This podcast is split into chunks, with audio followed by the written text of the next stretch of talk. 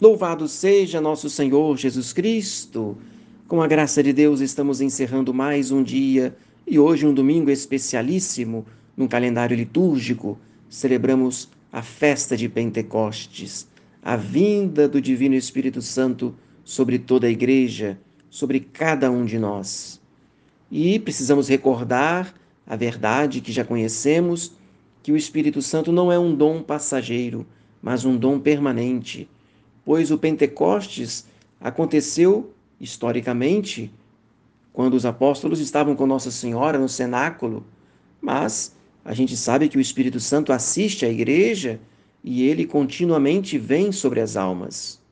Ele vem sobre cada um de nós no dia de nosso batismo, sobretudo no dia que recebemos a crisma, e nós sacerdotes, quando recebemos a ordenação sacerdotal, e quem se casa na igreja tem ali no momento do enlace matrimonial a presença do Espírito Santo, que não santifica apenas aquela ação, aquele momento de união, mas que vai revigorar a força do casal durante todos os dias em que eles viverem na fidelidade, na doação recíproca, e é o Espírito Santo que vai assim mover o coração de cada um e por isso o Espírito Santo é dom permanente, porque ele vem a nós quando recebemos os outros sacramentos, a confissão, a comunhão, ou quando nós rezamos, quando nós lemos a Sagrada Escritura, quando nós lemos os livros espirituais, as diretrizes dos santos, o catecismo mesmo.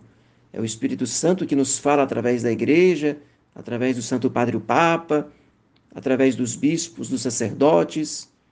E quando nós rezamos, nos recolhemos, quando nós invocamos o Espírito Santo sobre nós, ele vem e vem nos assistir, vem nos iluminar, vem nos consolar, aquecer o nosso coração, vem nos dar, portanto, direção na nossa vida espiritual.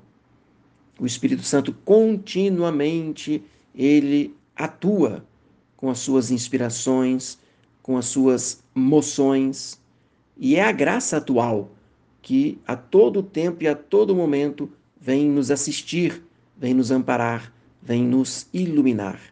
É muito importante então que nós recebamos o Espírito Santo com consciência.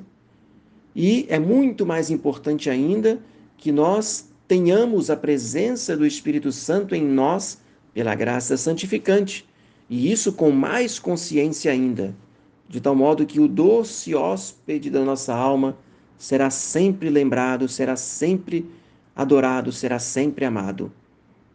Por isso, o Espírito Santo, a terceira pessoa da Santíssima Trindade, a quem nós adoramos, a quem nós amamos de todo o coração, ele precisa encontrar um coração dócil, um coração aberto, um coração generoso.